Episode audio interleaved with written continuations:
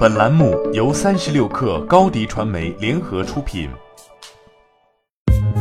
三十六氪正式推出一款学习型产品——克星学院，每周一封邮件，为你挑选最具价值的新闻，还能加入三十六氪终身学习社群，让你快速成长。原价每年三百六十五元，现双十一特价每年一百九十九元，每天仅需五毛钱。关注三十六氪微信公众号，回复“双十一”即可购买。本文来自三十六氪作者九连环。顺风车重新上线的两天里，滴滴处于做什么都不对的窘境中，但面对汹涌的舆论，变革总比不变好。毕竟在下线的一年多时间里，滴滴反复斟酌得出的重要结论都是顺风车不能被放弃。无论从竞争角度、企业盈利角度，还是用户需求角度来考量，结论都是如此。十一月六号晚，距离滴滴官方宣布顺风车重新上线还不到二十四小时，滴滴总裁柳青就不得不出面。为顺风车运营时间的男女差别对待道歉。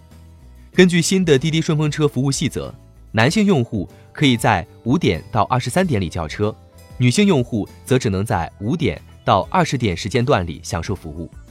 该条款旋即把滴滴拉入女性宵禁和性别歧视的剧烈争议中。饱受指责的一天过后，滴滴拿出新的解决方案，对男女用户一视同仁，顺风车服务时间一律缩短为五点到二十点。滴滴还在公开信里解释了方案趋于保守的原因。根据顺风车过往安全投诉数据统计，二十点至二十三点、二十三点至五点两个时间段，涉性类投诉数量比五点至二十点分别高百分之四十五和百分之四百六十五。在出租车和网约车行业里，夜间也是刑事案件的高峰时段。试射安全问题，显然短时间内很难有所谓的完美方案。滴滴的窘境仍将延续一段时间。滴滴公开信中写道，在方案公布前，我们并没有就这一规则面向公众做评议讨论，没能充分听取各方意见，同时因为考虑不周、沟通不当，给大家造成困扰，我们深表歉意。在听取各方意见建议之后，我们决定对这一规则进行调整。试运行期间，产品服务规则可能还会不断迭代优化，使用上会有各种不便，请大家谅解并给我们建议。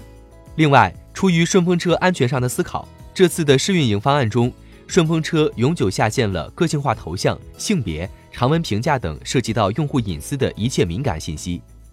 合成前，车主需经过人脸识别；司乘双方上车前均需进行信息核验。长距离出行场景下，会增加车主人脸识别次数，提醒用户设置紧急联系人，自动对行程进行录音等。顺风车用户准入环节目前已经实现了全实名。顺风车车主和快车专车司机一样要进行三证验证、背景筛查和人脸识别，而失信被执行人将无法注册成为顺风车车主。欢迎添加 baby 三十六克 b a b y 三六 k r 加入克星学院，每周一封独家商业内参，终身加入学习社群，聊风口谈创业，和上万课友一起成长进化。高迪传媒，我们制造影响力。商务合作，请关注新浪微博高迪传媒。